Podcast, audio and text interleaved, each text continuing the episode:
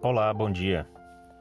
Nesse tempo de pandemia, de isolamento social, da impossibilidade de estarmos presencialmente nas reuniões, compartilho do sentimento de Paulo, que não podia estar fisicamente com os cristãos em todos os lugares e por isso escrevia a eles cartas na tentativa de nutri-los, de consolá-los, de continuar cuidando, né? Como sempre é o, é o desejo do pastor pelas suas ovelhas, de continuar cuidando deles. E em uma dessas cartas, Paulo deixa bem claro esse, esse sentimento de afastamento, de distanciamento, quando ele escreveu aos Colossenses, no capítulo 2, versículos 1 a 6 ele diz o seguinte: Porque quero que saibais quão grande combate tenho por vós e pelos que estão em Laodiceia. Isso é outra cidade, né?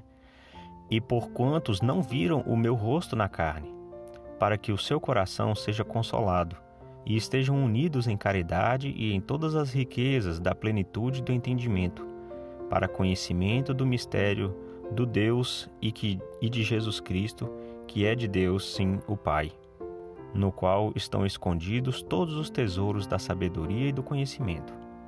E digo isso para que ninguém vos engane com palavras persuasivas.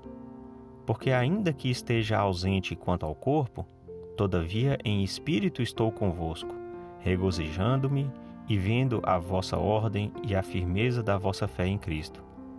Pois, como recebestes o Senhor Jesus Cristo, assim também andai nele.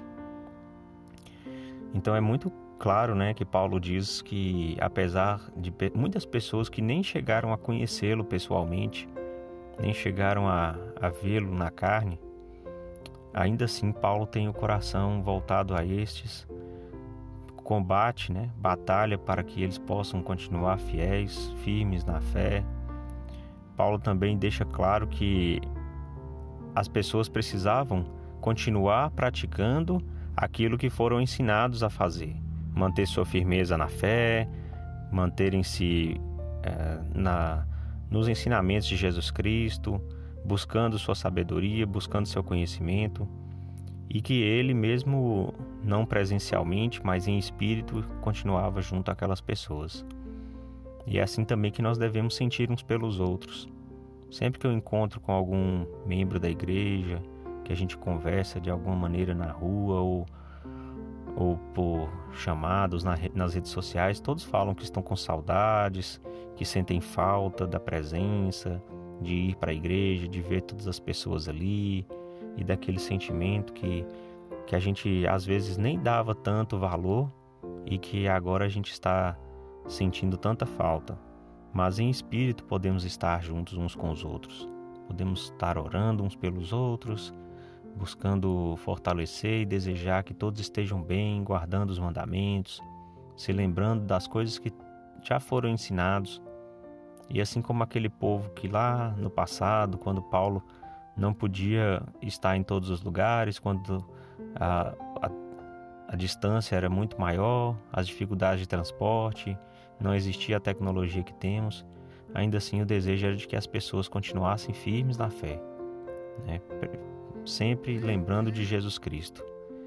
E que nós todos possamos continuar tendo esse mesmo sentimento uns pelos outros, e assim, quando a pandemia passar, quando pudermos voltar, vamos ter muito mais razão para nos alegrar e, e curtir a presença uns dos outros. Em nome de Jesus Cristo. Amém.